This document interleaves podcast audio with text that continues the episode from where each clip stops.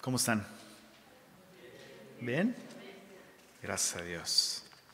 Pues abre tu Biblia en Ezequiel capítulo 24 y si me permites me gustaría hacer una pequeña oración. Padre, gracias por la palabra que tú has puesto en nuestras manos, Señor. Eh, gracias por tu palabra que es inspirada, que es perfecta, sin error. Hoy venimos una vez más ante ti y queremos abrir no solamente este libro, sino abrir nuestro corazón para estar atentos, pero eso solo tú lo puedes hacer, Señor. Así que te rogamos que tú, así como abriste el corazón de Lidia, aquella vendedora de púrpura, Señor, para estar atenta al mensaje de tu evangelio, pedimos que esta noche tú abras nuestro corazón para estar atentos, que tú abras nuestros ojos, Señor, para poder ver con claridad tu amor, tu gracia, tu santidad, tu persona, Señor, tu obra, tu favor para con nosotros, Señor. Abre nuestros ojos, Señor. Queremos verte y queremos conocerte mejor. Y pedimos que te reveles a nosotros esta noche a través de tu palabra y todo esto en el nombre de Jesús. Amén. Amén. Muy bien. Estamos en Ezequiel en el capítulo 24 y te recuerdo, te recuerdo brevemente que hemos dividido este libro en tres en cuatro grandes secciones. La primera sección fue la sección personal, capítulos 1 al 3, donde el profeta recibe esta comisión, es este encargo de ir y anunciar la palabra de Dios. La segunda sección es esta sección nacional, en donde vemos ya no, ya no la comisión del profeta, sino la corrección del problema en la nación de Israel. Y, es eh, esta en la sección en la que nos encontramos actualmente termina justamente en este capítulo, el capítulo 24. Eh, vamos a ver cómo Dios eh, en este último capítulo pues termina de, dirigirse al problema de la nación de Israel. No es un problema político, no es un problema social, es un problema espiritual en el corazón. Y este problema es el pecado, como siempre. La tercera sección es eh, a partir del capítulo 25 al capítulo 32 y en ella vemos eh, profecías acerca de las naciones alrededor. Dios va a tratar con el pecado, no solamente con el pecado de su pueblo, sino con el pecado en general. Lo que sucede es que el juicio de Dios siempre comienza primero por su casa. Tenemos que tener eso bien claro, bien claro aquel a quien mucho se le da, mucho se le demanda, donde su palabra ha sido entregada, ha sido predicada, se espera que haya fruto digno de su gracia, de su obra. Y por eso es que Dios comienza primero siempre con su pueblo, siempre con su iglesia, siempre con los suyos. Pero eh, por eso la Biblia dice, ¿no? Si el justo con dificultad se salva, ¿qué será del impío y del pecador? Entonces, eh, hasta ahora hemos visto cómo Dios trata duramente con eh, el, el, corazón duro de su pueblo, ¿verdad? Pero eso no significa que a Dios no le importe lo que sucede en donde no hay Biblia, en donde no hay Evangelio, en donde no hay revelación. Eh, de esta manera. Entonces, a Dios le importa. Y vamos a ver eso en los capítulos 25 al 32 de un modo muy panorámico. Y la última sección, eh, capítulos 33 al 48, tiene que ver con la consolación de Dios a su pueblo por medio de las promesas de restauración. Y básicamente es una sección escatológica que va a hablar acerca del final de los tiempos. Pero eh, veremos eso algún día. Algún día, cuando ya no haya COVID y todas esas cosas, llegaremos a esa sección. Hoy, eh, acompáñame al capítulo 24, eh, dice así, eh, vino a mí palabra de Jehová en el año noveno, en el mes décimo, a los diez días del mes, diciendo, Hijo de hombre, escribe la fecha de este día. El rey de Babilonia puso sitio a Jerusalén este mismo día. Esta es una fecha importante. Aparece por lo menos tres otras veces en el resto de la escritura. Y eh, esto, es, esto es sorprendente porque Ezequiel está escribiendo esto en un tiempo en el que no había Twitter, no había eh, radio, no había televisión. Entonces, eh, de hecho, la nación de Israel en el exilio, en Babilonia, va a tardar por lo menos tres años Tres años en escuchar las noticias, la confirmación de esta noticia. Jerusalén ya cayó. Ya hace tres ¿Cuándo fue? Hace tres años. ¿no? Imagínate, eso, era lo que sucedía en aquel tiempo. ¿no? Las noticias de, este tipo no eh, estaban tan a la orden del día. Pero Ezequiel recibe esta, esta revelación de parte de Dios, o sea, ya comenzó. Básicamente lo que Dios está diciendo es, ya comenzó.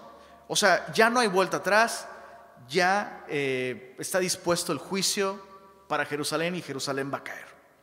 Verso 3, y habla por parábola a la casa rebelde y diles, así ha dicho Jehová el Señor, pon una olla, ponla y echa también en ella agua, junta sus piezas de carne en ella, todas buenas piezas, pierna y espalda, llénala de huesos escogidos. Toma una oveja escogida y también enciende los huesos debajo de ella. Haz que hierva bien, cuece también sus huesos dentro de ella. Pues así ha dicho Jehová el Señor.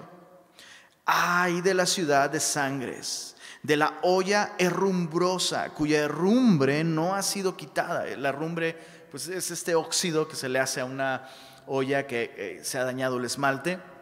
Y una vez que el óxido aparece en una olla, obviamente no puede seguir usando esa olla porque esa olla va a contaminar los alimentos. ¿no? Em, y es, simplemente es, eso, es una analogía. Dice, por sus piezas, eh, por sus piezas, sácala sin echar suerte sobre ella. La idea es, eh, preparaste en, una olla y no sé si mientras yo leía esto se te hacía agua a la boca, ¿no? La espaldilla, el hombro, dice, sí, me acuerdo del, cabrito del fin de semana pasado, ¿no? Bueno, la, idea, es, la idea es que eh, Dios está usando esta analogía con muchos niveles de interpretación, porque la nación de Israel se ve a sí misma como pues, lo mero bueno, ¿no? Como aquí, aquí están las piezas escogidas, somos el pueblo de Dios, somos lo que le da sabor al mundo, somos lo chido del planeta, somos los escogidos, ¿no? Pero eh, a la par de eso, Dios está mostrándole a la nación de Israel que su corrupción ha arruinado lo que efectivamente era así. Dios quería usar a la nación de Israel como luz para las naciones, como sal de la tierra. Israel tendría que haber sido la vid, la vid de Dios. Pero Israel fracasó. ¿Por qué? Porque, escucha esto, Israel permitió, Israel permitió el pecado en su vida. Y esto es, esto es vital comprenderlo. La nación de Israel permitió que el pecado gobernara su vida en lugar de permitir que Dios a través de su palabra gobernara su vida. Y Dios compara esta herrumbre, este, este óxido, con el pecado. Una vez, una vez que una, una olla eh, eh, se, se, digámoslo así, se enfermaba de óxido, no había reparación. Simplemente no hay reparación. Dice el verso verso 7, ah, perdón, verso 6, por eso dice al final, por sus piezas, por sus piezas sácala sin echar suerte sobre ella. La idea es que normalmente el sacerdote tendría que echar suertes para sacar eh, las piezas y un cierto número de piezas sería para el, que ofrece el sacrificio y otro número de piezas serían para el sacerdote. Pero lo que Dios está diciendo aquí es, ya no importa, ya, ya no importa, todo se echó a perder. Entonces ya nada más, o sea, y, quiero que imagines como esta, esta, este sketch de Ezequiel, ¿no? Poniendo la olla, todos los eh, exiliados viendo, uh, ya se armó, ¿se va a armar o no se va a armar Ezequiel? Sí, sí se va a armar, ahorita vas a ver, cáele, nos vamos a comer un pollito. Yo pensé que era cabrito, tú cáele, bro, ¿no? Y, todos haciéndoseles agua a la boca, ¿no? Cuando al final el profeta simplemente saca todo y, mira el, verso, el, verso 7, porque su sangre está en medio de ella, sobre una piedra alisada la ha derramado, no la derramó sobre la tierra para que fuese cubierta con polvo. Habiendo pues hecho subir la ira para hacer venganza, yo pondré su sangre sobre la dura piedra para que no sea cubierta. Entonces Dios eh, le pide al profeta que simplemente saque todas estas piezas, las derrame sobre, sobre, sobre una piedra ahí y se echan a perder, ya están echadas a perder. Em, y eso es una analogía simplemente, una analogía. Em, e, e, el, el verso 7 es bien profundo. Dios, Dios se refiere a la nación de Israel como una, una nación, específicamente la ciudad de Jerusalén, como una ciudad de sangre. Y esto tendría que ser cierto en, en un buen sentido, porque la ciudad, el único lugar, escucha esto, el único lugar en el planeta en donde sangre podía ser derramada para expiar por medio de la fe, por medio de la fe, ¿ok? Por medio de la fe. Sangre derramada para expiar los pecados. El único lugar en el planeta era Jerusalén. A, esta ciudad se le dio el privilegio de tener el templo, a esta ciudad se le dio el privilegio de ser el lugar donde se expiaba los pecados. ¿Por qué? Porque Jerusalén, ciudad de paz, la Biblia nos dice, justificados pues por medio de la fe en Jesucristo, tenemos paz para con Dios. La idea es que la nación de Israel fuese un, ejemplo de cómo Dios iba a traer paz al hombre por medio de la sangre derramada de Jesús. Entonces debía ser una ciudad de sangres en un buen sentido, pero aquí la connotación no es positiva. Dios está, Dios está denunciando, incluso Dios está demandando la sangre de mano de la nación. Y, esto, es, esto es bien fuerte. Ciudad de sangres se refiere entonces a dos cosas. Número uno, se refiere al, al trato tan frívolo que se le dio y tan descuidado que se le dio a los sacrificios, a la fe que le fue dada a la nación de Israel. Trataron con, tanta, con tanto descuido, con tanta ligereza las cosas de Dios. Trataron con tanto descuido los sacrificios, lo que Dios está diciendo es, bueno, los sacrificios que debían expiar tu culpa, borrar tu culpa, más bien te hicieron culpable, más culpable que las naciones que no tenían este privilegio de tener acceso a la sangre. Y hay un concepto muy similar en el Nuevo Testamento, en 1 Corintios capítulo 11, verso 29. Pablo hace una advertencia sobre aquellos que comen y beben de la cena del Señor sin discernir el cuerpo y la sangre de Jesús. La Biblia dice en, ese capítulo de 1 Corintios, capítulo 11, que quien come y bebe sin discernir juicio come y bebe para sí y será inculpado, inculpado por la sangre del Señor. Entonces, eso es algo que no podemos tomar a la ligera. La nación de Israel hizo esto maltratando los sacrificios, despreciando los sacrificios. Bueno, ya hay que cumplir, hay que cumplir, ya hay, derrama la sangre ahí, qué complicado esto de drenar la sangre, ya ofrece el animal con sangre, ya mira, no importa, nada más ahí derrama. O sea, empezaron a tratar con tanta ligereza. Y a nosotros nos puede pasar lo mismo. Chicos, a nosotros nos puede pasar lo mismo. No, no sé si alguna vez tú, yo supongo supongo que te ha pasado, supongo que te ha pasado. Si tienes más de dos años de cristiano o más de un año de cristiano, te ha pasado. Que Dios te convence de pecado, pides perdón por tu pecado y luego, muy honestamente, te das cuenta y dices, Señor, perdóname por cómo te pedí perdón por mis pecados. No soy arrepentido, Señor. Y estoy tratando tu sangre como si fuera un, dos, tres por mí, por todos mis amigos. Bueno, ya lo confesé, ya, eh, eh, borra mis pecados por la sangre de Cristo, amén. Ya, ya lo, lo dije bien, ¿no? Pero en nuestro corazón seguimos abrazando el pecado. Sin embargo, estamos, estamos apelando a la sangre que fue derramada para limpiarnos, para transformarnos. Entonces, ojo, no, estoy hablando de la persona que confiesa en verdadero arrepentimiento su pecado y sigue, sigue teniendo una lucha. Eso es distinto. Eso es distinto al, al corazón descarado. Bueno, ya perdóname. Limpia, límpiame para que me vuelva a ensuciar, por favor. Eso es muy distinto. Y eso es lo que estaba sucediendo ahí. Interesante, Dios dice, toda esa sangre que debía traer paz. Toda esa sangre que debía justificarte ahora, eh, has atesorado juicio e ira sobre ti. No debemos tratar a la ligereza entonces la sangre que fue derramada. Y el autor de Hebreos dice lo mismo, o sea, eh, ¿cuál, ¿cuál, pensáis que será el destino para aquel que pisoteare y tuviere por inmunda, por ordinaria, por cualquier cosa, la sangre en la que fue primero santificado? Debemos tomar mucha conciencia con respecto al precio que fue pagado para que nuestros pecados fueran perdonados. Pero también se refiere a otra cosa, al hecho de que la nación de Israel estaba realmente, la, la, ciudad de Jerusalén estaba realmente derramando sangre con violencia, asesinatos. Sucedían todo el tiempo y Dios Dios está viendo esto y Dios no va a actuar como si nada pasara.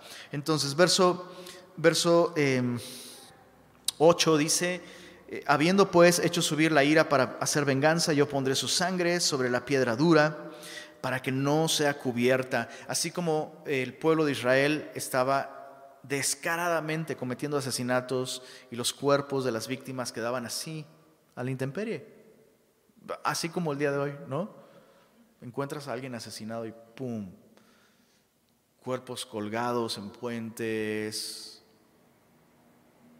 cadáveres abandonados en la calle, así, sin, ya, ya ni siquiera quiero esconderlo, no me interesa, ya no importa. ¿Por qué? Porque a la misma sociedad ya no le importa. Habiendo aumentado la maldad, el amor de muchos se ha enfriado y el, el pecado ahora es descarado. Esa, es la idea aquí. Y entonces, como a ellos no, no les importa, ahora ellos van a morir así. Como ellos que veían esos cuerpos tirados y no importaba, ahora ellos van a acabar así, sin sepultura, sin ningún tipo de respeto, de honor, eh, van a morir así por mano del ejército de Babilonia. Verso 9, por tanto así ha dicho Jehová el Señor, ay de la ciudad de sangres, pues también haré yo gran hoguera multiplicando la leña, encendiendo el fuego para consumir la carne y hacer la salsa, y los huesos serán quemados asentando después la olla vacía. Entonces la idea es que Dios va a acabar con el pueblo, pero ahora no está hablando de un remanente.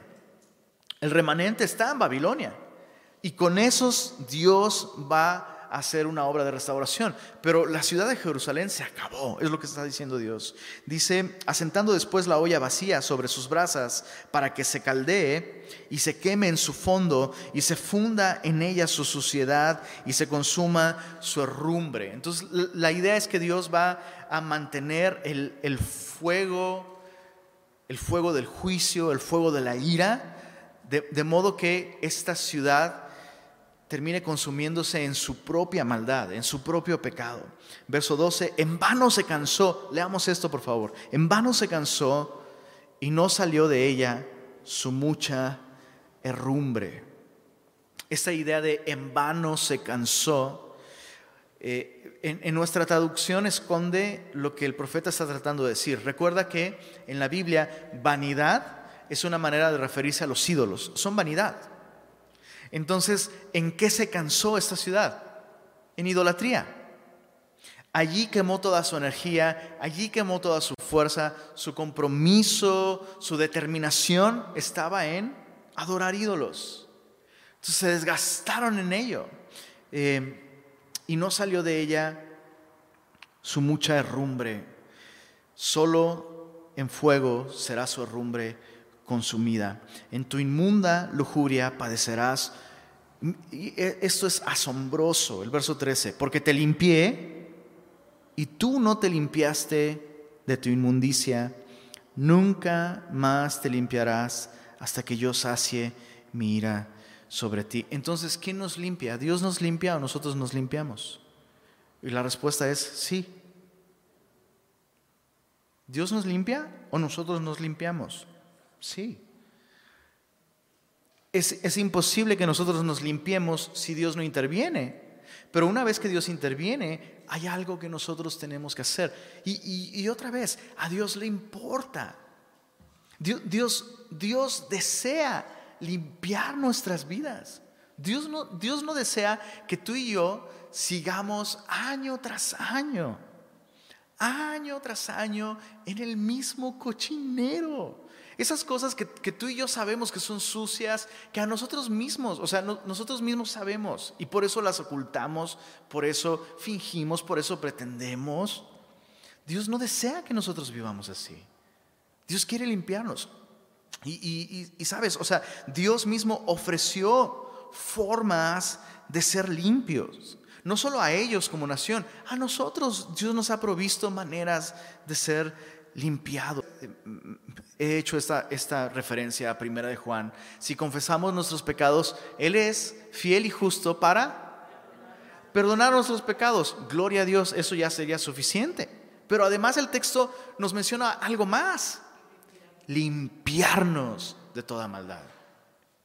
Entonces, la persona que dice que se ha arrepentido pero no experimenta limpieza en su vida, no se ha arrepentido. Porque no hay manera de que alguien se arrepienta y confiese su pecado y Dios no le perdone y también le limpie, le limpie de toda maldad. Eh, la Biblia lo explica de esta manera, es una cuestión de naturaleza. Eh, palabras de la Biblia, como, el, como, como el perro vuelve a su vómito y como el cerdo a revolcarse en el lodo. Es una cuestión de naturaleza. Es una cuestión de naturaleza.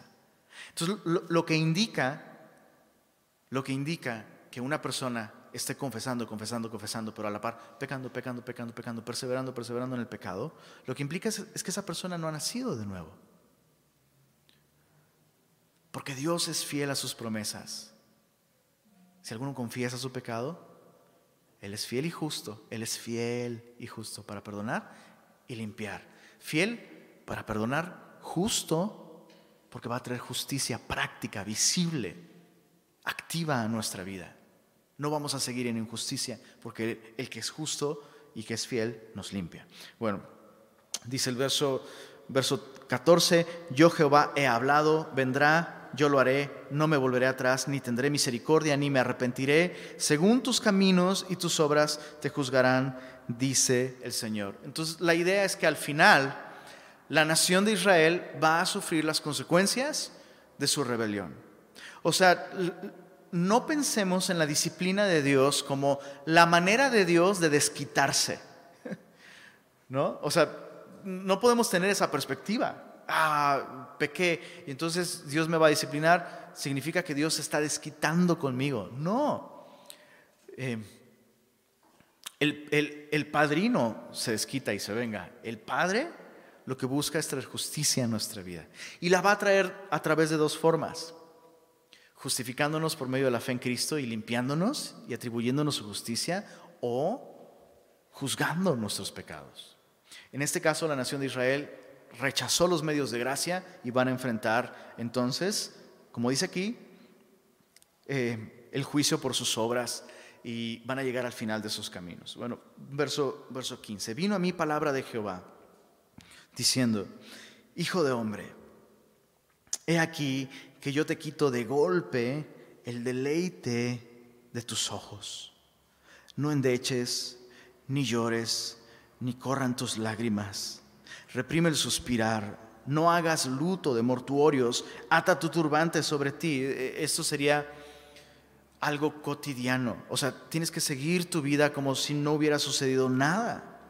Ata tu turbante sobre ti, pon tus zapatos en tus pies y no te cubras con rebozo ni comas pan de enlutado. Y esa, sería como la costumbre en, la nación de Israel en ese tiempo. Sigue siendo la costumbre el día de hoy, cuando hay una pérdida, cuando alguien está de luto, la gente cercana, los amigos, la comunidad visitan a la persona, llevan alimentos, comparten no solamente los alimentos con esa persona, comparten memorias, eh, lloran juntos, ríen juntos. Es, la manera de ellos de eh, consolar a alguien que está de luto. Pero aquí Dios le está diciendo, no vas a comer pan de lutados.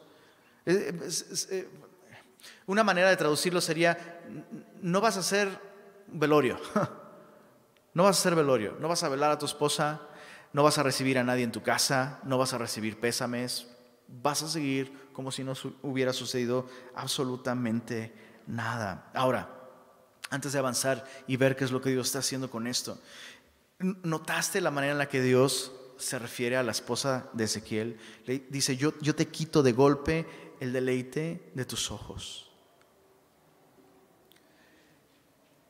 Y, y esto no dice nada sobre la apariencia, ni el carácter, ni, ni, nada de la esposa de Ezequiel, pero dice todo sobre Ezequiel y, y sobre el tipo de hombre que él era. Porque esto, esto nos revela el, carácter del profeta. El, el, el, carácter del profeta es, es un carácter tierno.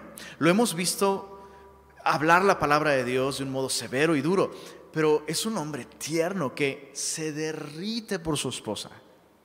O sea, Ezequiel encuentra deleite en su esposa. para él no existe otra cosa que mirar en el mundo. No existe otra mujer que contemplar, no existe otro rostro que analizar, no, existe, no existen otros ojos que ver y, en los cuales deleitarse, sino su esposa. Y esto tendría que ser una realidad para todos los hombres casados. Eso tendría que ser así. Y, y tendría que ser así no solamente en la cena de Navidad y de Año Nuevo y en los aniversarios. Eso tiene que ser una realidad, así tu esposa esté en pijama y, o sea, a, medianoche tu esposa se para al baño y tú despiertas y volteas. Tienes que deleitarte en lo que ven tus ojos. Es una cuestión, es, es una cuestión de carácter. Es una cuestión de carácter. Ahora, lo, increíble es que Dios le está advirtiendo a Ezequiel, Ezequiel, tu esposa va a morir, como, cualquier otra persona, como cualquier persona, eso es algo que tú sabes, tarde o temprano, o tú o tu esposa iban a morir. Bueno, Dios le está advirtiendo a Ezequiel, tu esposa va a morir y yo estoy en control de esto. Y eso que iba a suceder de por sí, por el pecado. Yo estoy interviniendo para llenar algo tan doloroso, llenarlo de propósito y darle un uso. O sea, la muerte de tu esposa va a servir a mis propósitos. La muerte de tu esposa va a ser en mis manos un instrumento para afectar el corazón de personas que no logran ver más allá de lo que están viviendo en su, día a día. Y, y eso es importante porque Dios le pide al profeta esto, por favor no llores a tu esposa. Ahora, Dios, Dios no le está pidiendo que no sufra.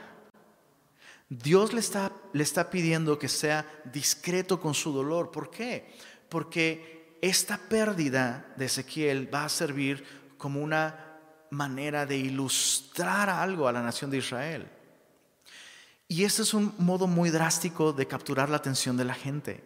Cuando alguien muere, o sea, cuando alguien conocido, cuando alguien cercano, cuando alguien con quien hemos convivido parte, no puedes ignorar esto y, y prestas atención. Y Ezequiel eh, está recibiendo de parte de Dios esta petición. Ezequiel,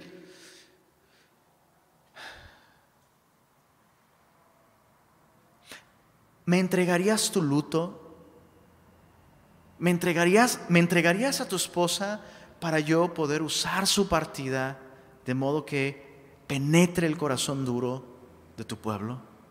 O sea, pareciera que tú, eres, que, tú vas a actuar duro, pero yo lo que quiero mostrar a la nación es que ellos tienen un corazón duro.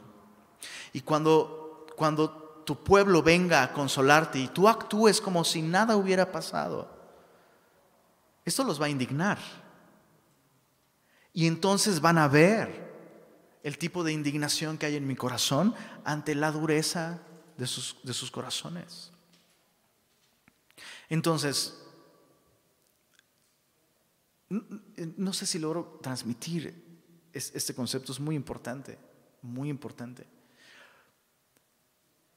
Dios no querría ver a su profeta sufrir. Dios, escucha esto, Dios, Dios nunca quiso que ningún padre enterrara a su hijo. Dios nunca quiso que alguien asistiera al funeral de su hermana. Dios nunca quiso que nadie enviudara. Nunca. Nunca quiso. Así que hay que tener cuidado cuando explicamos este tipo de pérdidas, simplemente diciendo a la ligera que eso, fue la voluntad de Dios. Hay que tener cuidado con, con ese tipo de explicaciones. Porque Dios nunca quiso, Dios ni siquiera quiso la muerte del impío, ni siquiera. Eso es, profundo. Dios ni siquiera quiere la muerte del impío. O sea, aquellos, aquellos que le han hecho tanto daño a la humanidad, ¿no? O sea, Hitler, ¿quién no? Honestamente, honestamente, ¿quién no en su sano juicio y en su muy humana naturaleza, quién no se alegró por la muerte de Hitler en su momento? Pues Dios no. Dios nunca quiso la muerte del impío. Y, de la misma manera, Dios, Dios nunca quiso la muerte de nadie. Dios no nos creó para eso. Pero lo que Dios está haciendo aquí es llenar de propósito y de esperanza y de significado y de sentido algo que no tiene sentido, la pérdida de un ser querido. Entonces Dios no está actuando como un villano, como un ser caprichoso que, ah, perdón Ezequiel, te va a tener que quitar a tu esposa. No, su esposa tendría que morir tarde o temprano. Dios lo que está haciendo es intervenir en un momento de pérdida y llenarlo de propósito y de sentido y de significado. Y si tú has perdido a alguien, si tú has perdido a alguien, tarde o temprano alcanzas a ver, tarde o temprano, si esperas lo suficiente, tarde o temprano alcanzas a ver maneras en las que Dios tomó algo terrible y lo convirtió en algo hermoso, de provecho para alguien más, incluso para ti. Y es algo que ya te, he compartido otras veces. Simplemente, yo no estaría, yo no estaría aquí el día de hoy si un día mi bebé, mi primera bebé, no hubiera partido al cielo y al partir hubiera literalmente tomado mis ojos y los hubiera levantado al cielo donde está ella en la presencia de Dios. ¿Fue terrible? Sí, pero, el día de hoy tengo una hija en el cielo. Y mucho, mucho, mucho de lo que yo soy el día de hoy, déjame replantear eso. Si existe algo bueno en mí que ha sido de utilidad para ti, en lo más mínimo, en lo más mínimo, con toda probabilidad está conectado con ese hecho de que mi hija partiera con el Señor y se, llevara, y se llevara mi corazón hacia allá, y mi atención hacia allá, y mis afectos hacia allá, y mi mente hacia allá. Y eso es lo que Dios está haciendo con Ezequiel.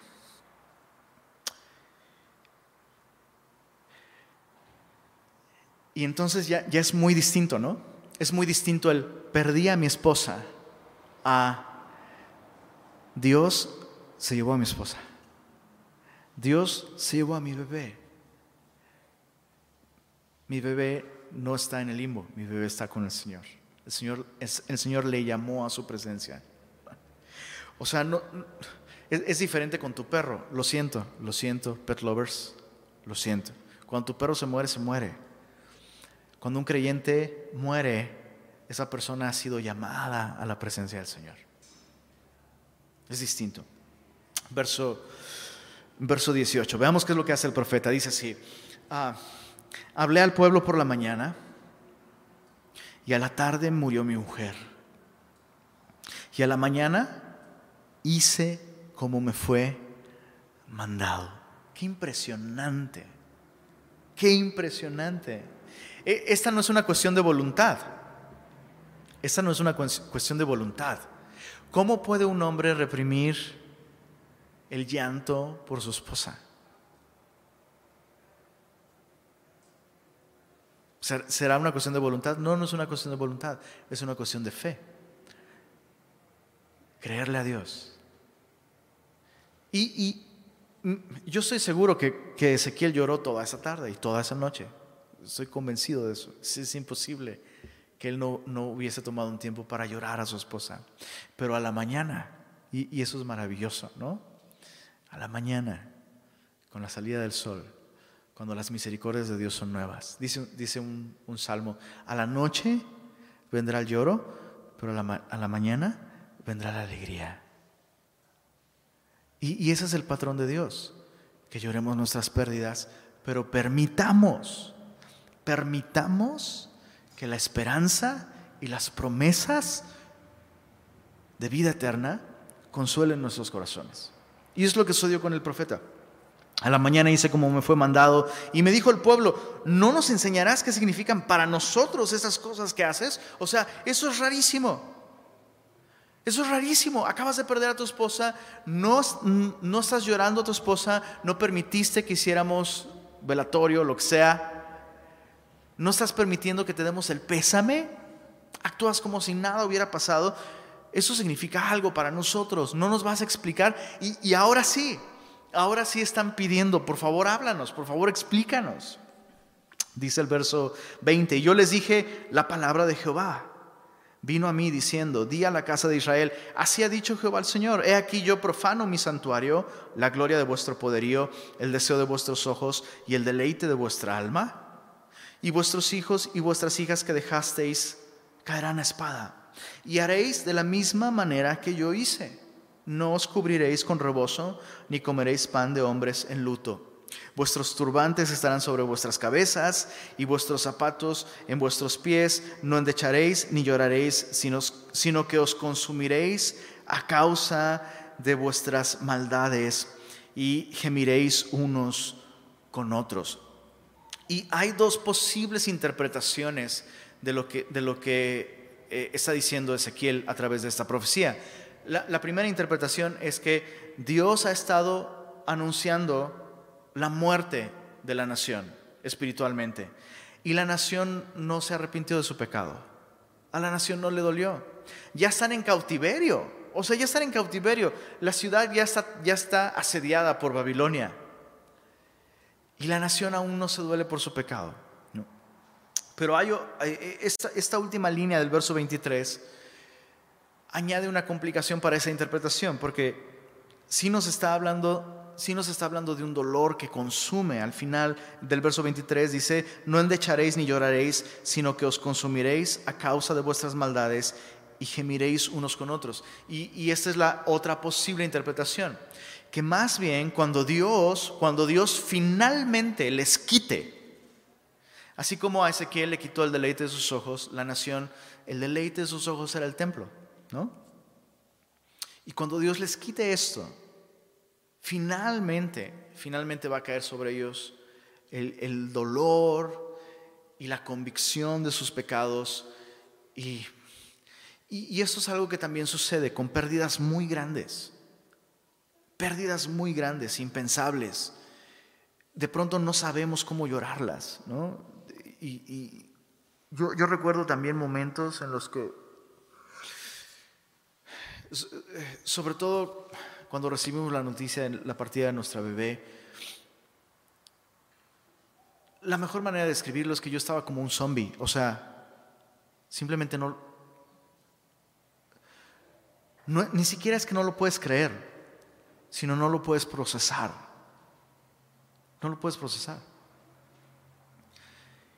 Y probablemente a eso se refiere aquí, que, que Dios finalmente cuando traiga su disciplina, hará que caiga sobre la nación, sobre el remanente, una convicción de pecado tal, y eso es bien, eso es bien interesante, dice, que, que ya no, no van a llorar, no van a llorar porque el templo fue destruido, no van a llorar porque sus hijos, aquellos que quedaron todavía en Jerusalén, murieron. No van a llorar porque la ciudad fue destruida, sus muros arruinados, sus puertas quemadas a fuego. Lo que, van a, lo que les va a consumir dice el verso 23, lo que les va a consumir es su maldad.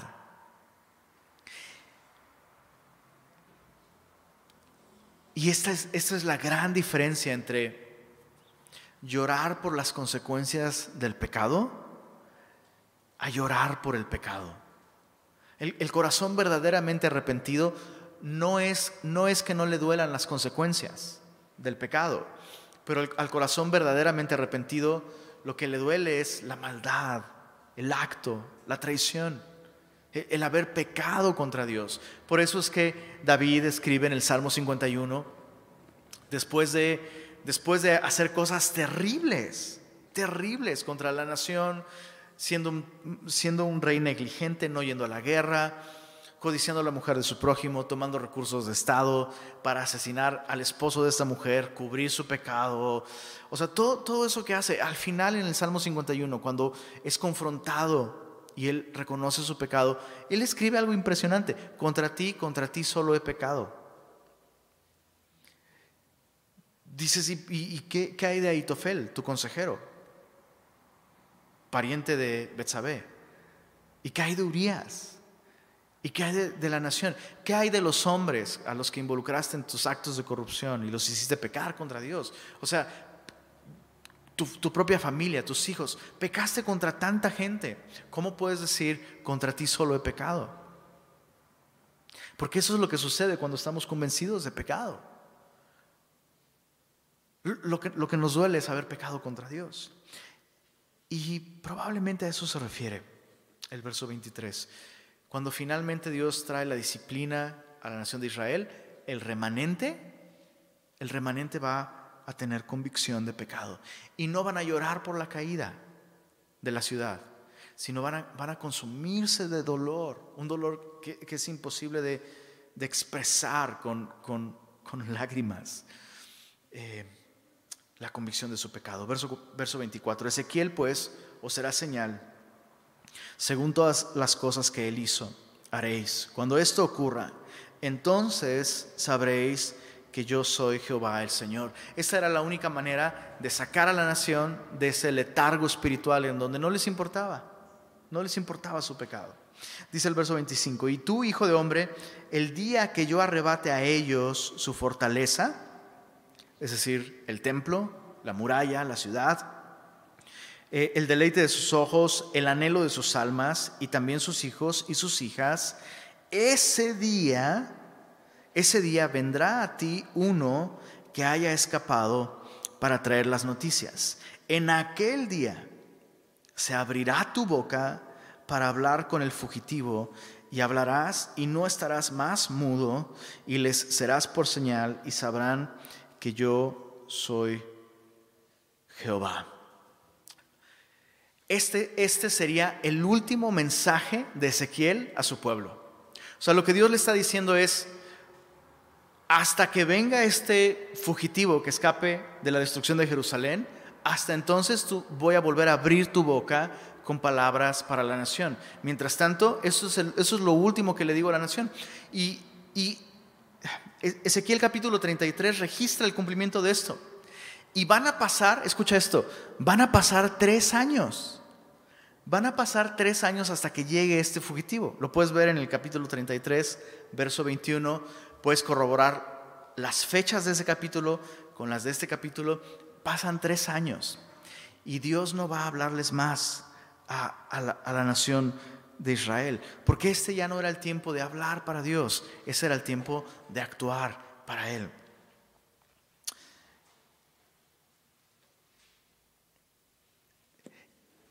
Y, lo que aprendemos finalmente con, este último eh, pasaje que acabamos de leer es que y lo, hemos, probablemente lo hemos escuchado hasta en la primaria, ¿no? E, este poema de Salomón en Eclesiastés, hay un tiempo para todo debajo del sol, ¿verdad?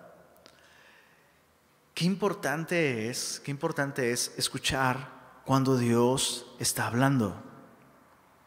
Porque cuando tú y yo cerramos el oído a lo que Dios nos está diciendo, llega un momento en el que Dios dice, ya no te voy a hablar, porque ya no estás escuchando, ahora voy a actuar, voy a intervenir, voy a hacer, porque no estás escuchando, no estás prestando atención.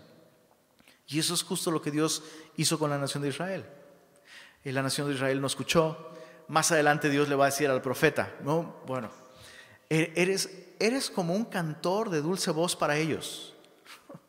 o sea, aparentemente van, te, escuchan, te felicitan. Ay, qué, gracias por el mensaje de hoy, Ezequiel. Pero no están haciendo lo que estás diciendo. Entonces, qué bien le hace a una persona O sea, Dios no, Dios no, va, Dios no va a seguir hablando mientras nosotros seguimos ignorándole. Y, y por eso, escucha esto.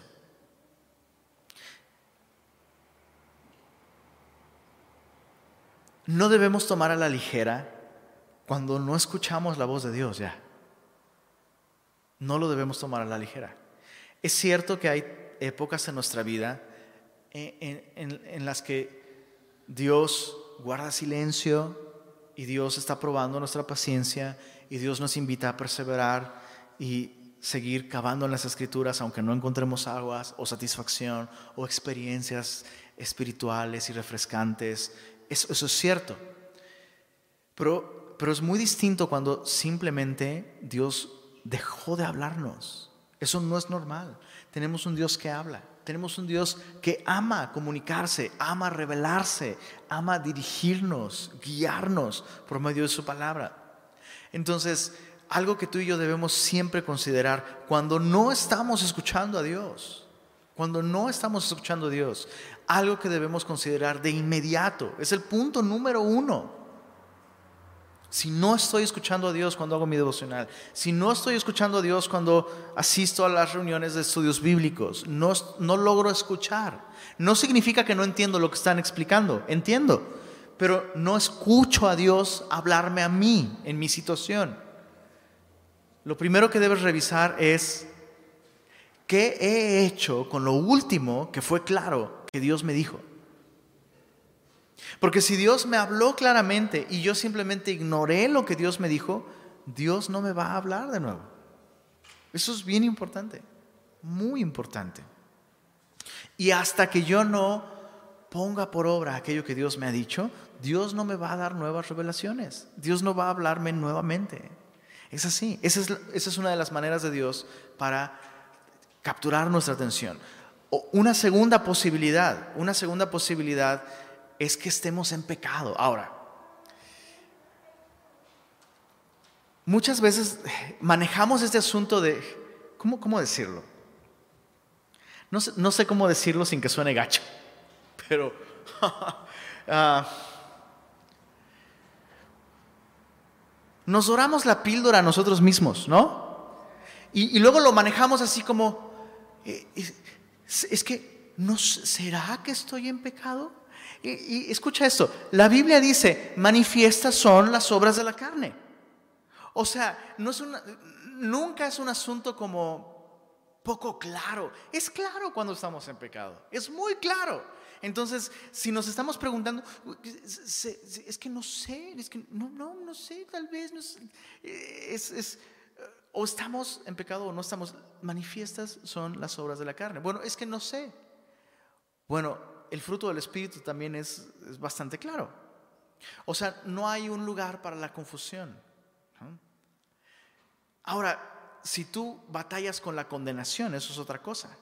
Si tú toda la vida te sientes condenado, toda la vida, eso es, otra cosa. Y necesitas, eh, otra vez, eso se resuelve escuchando lo último que Dios claramente te dijo, ¿no? Pero ese es el gran estorbo para recibir nuevas revelaciones de parte de Dios. Llega un momento en el que lo que necesitamos no es un estudio bíblico más o una explicación más elocuente, sino actuar, responder, justo como cantábamos hace un momento, ¿no? Dios mío, yo quiero corresponder. Es lo que necesitamos hacer, responder. Dios nos habla, nosotros respondemos. Mientras Dios nos habla y nosotros no respondemos, estamos camino a la intervención de Dios. Dios nos enseña a través de dos maneras. Dios nos enseña por revelación o Dios nos enseña por corrección. ¿Quieres la primera? ¿Quieres la primera? Cuando Él te habla y tú escuchas. Si no escuchamos, Dios es tan fiel y Dios es tan bueno que Dios va a intervenir. Dios no se va a quedar así como si no pasa nada. Eh, probablemente todos hemos sido en algún momento ese tipo de papá que le hablas a tus hijos y tus hijos no responden. Y todos alrededor están viendo que tú le hablas. Mijito, ven. Y todos alrededor están ahí y todos te, voltean a ver y nosotros nada más hacemos como. Y ya va a salir otra variante de COVID, ¿verdad? Y actuamos como si nada pasara. Dios no es ese tipo de papá. Dios no es ese tipo de papá que va a actuar como si nada pasa. Y la nación de Israel estuvo por años negándose a arrepentirse de su pecado, ignorando los llamados de Dios al arrepentimiento, a la gracia. Y Dios, y Dios dice, todas las naciones alrededor están viendo esto y yo no voy a actuar como si nada pasara.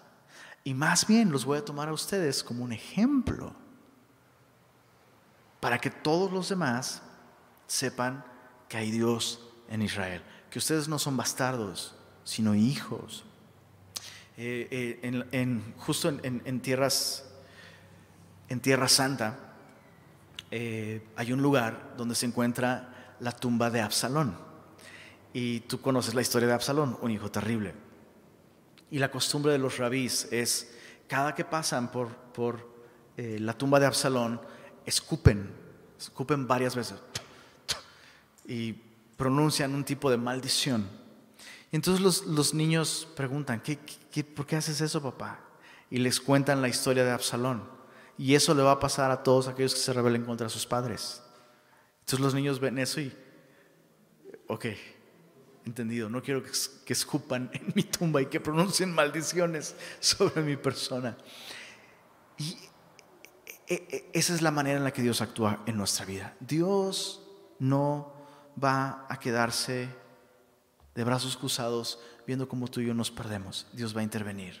Si no le escuchamos, Dios va a intervenir. Y eso es lo que Dios hizo. Dios intervino, la ciudad de Jerusalén fue sitiada por Babilonia, Dios intervino en la vida de Ezequiel, tomando la vida de su esposa como una ilustración. Tardo o temprano te voy a quitar aquello.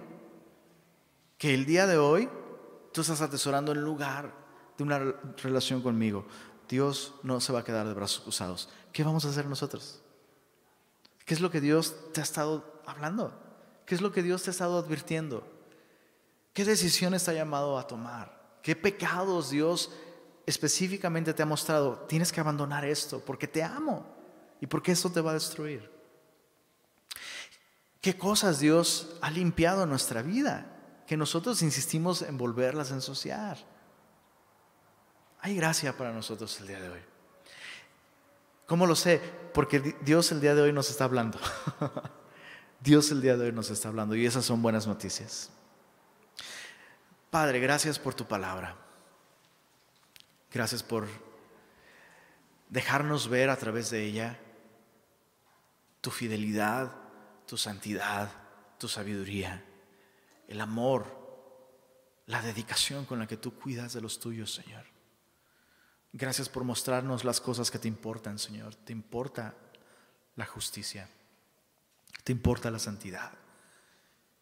Deseas, deseas una vida limpia para nosotros, Señor. Por eso has provisto sangre y no sangre de machos cabríos ni de corderos, sino la sangre de tu propio Hijo para limpiarnos, no solo para perdonarnos, sino para santificar nuestra vida, limpiar nuestra mente, nuestras relaciones, nuestro corazón, nuestras motivaciones, todo, Señor. Y sabemos, Señor, que el día en el que finalmente estemos sin arruga y sin mancha delante de ti será el día de las bodas del Cordero, Señor. Pero queremos que eso sea una realidad en nuestra vida, que, que se diga de nosotros que tu esposa se ha preparado. Queremos limpiarnos, Señor, queremos prepararnos. Queremos recibir tu perdón, tu poder para vivir vidas que te agradan, Señor. Ten misericordia de nosotros, Señor y aquellas cosas en las que hemos insistido, Señor, en ensuciarnos y, y mantenerlas en nuestra vida cuando tú no las quieres ahí. En tu gracia y en tu misericordia el día de hoy, Señor, te rogamos, obra en nuestro corazón. Derrama tu gracia otra vez en nuestra vida, Señor. Ayúdanos a ver, Señor, la vida que tú quieres para nosotros, Señor, la posición que nos has dado en Cristo, Señor.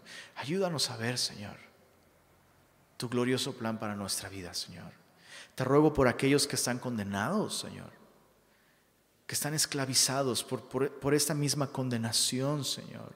Ayúdales a ver la esperanza, el perdón que hay disponible, Señor. Y Señor, si, alguno entre nosotros tiene un corazón duro de incredulidad, Señor, por el engaño del pecado, te rogamos, Señor, que tu Espíritu Santo quite ese corazón de piedra y tu Espíritu Santo traiga un corazón de carne, sensible, Señor. Permítenos dolernos por nuestro pecado, Señor. Y gracias por tu palabra una vez más, Señor. La recibimos con gratitud y te damos gracias, Señor, porque el día de hoy nos has hablado. Amén.